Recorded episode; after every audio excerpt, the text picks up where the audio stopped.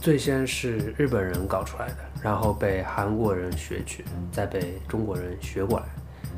偶像经济呢，这个不是靠作品赚钱的，只要把偶像包装出来，偶像本身就能赚钱，不需要有什么好作品，不需要有什么作品，反正握个手都是收费的。但是我希望呢，就是大家不要去怪那些小鲜肉啊、小仙女，他们其实也都是资本的棋子，生存状态是，就是其实我觉得挺惨的，被一群商人白龙来白龙去，很可怜。其实我自己最早接触到一个女团的成员是快十年前了，我记得当时我第一眼看到那个女孩子就觉得，反正真好看，对吧？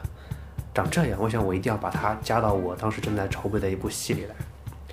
然后我又请他吃了一顿老豆腐火锅，他就答应演了。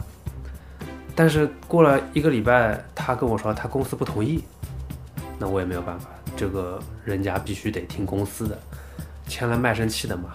这个卖身契就很吓人，限制你的感情生活不说，还要限制你上学，甚至于。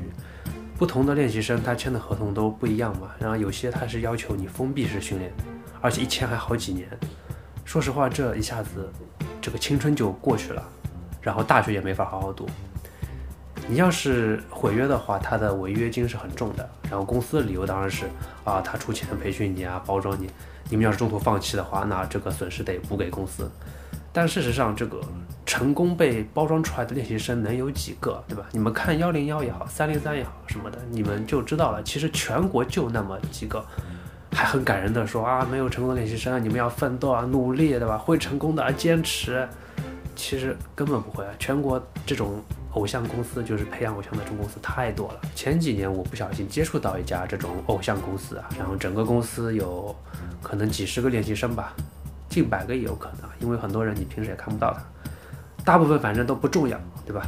都是公司的棋子，公司还给他们租剧场让他们演出啊。然后，大部分观众，大部分观众都是公司花钱请来的，然后还叫我要不要去看呢？我我是不想去看，因为其实演出质量很差，知道吧？不过他们也不是自嗨啊，他们确实是在认真表演的，而且他们需要非常重视他们的表演。因为台下虽然有很多被请来的、花钱请来的观众，但是也有一些人是公司请来的投资人，他们会他们会看你这个就是有没有潜力嘛，对不对？公司希望那些投资人看到那些啊青春活力的美少女能够心动一下他，然后给点钱。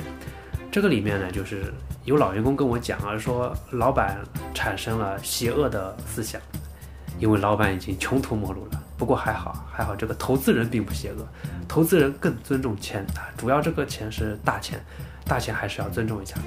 所以后面几轮这个公司就大家发现啊，应该是没有希望了，就没有人再跟着投了。直到公司花完最后一分钱，还是没有任何一个偶像能被推出去，最后全军覆没，公司倒闭。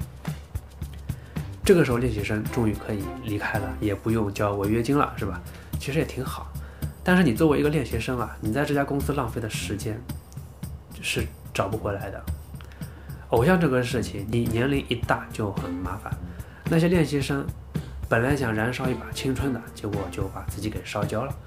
他们在公司眼里呢，也只不过是拉赞助、拉投资的一些道具而已，全部都是操作。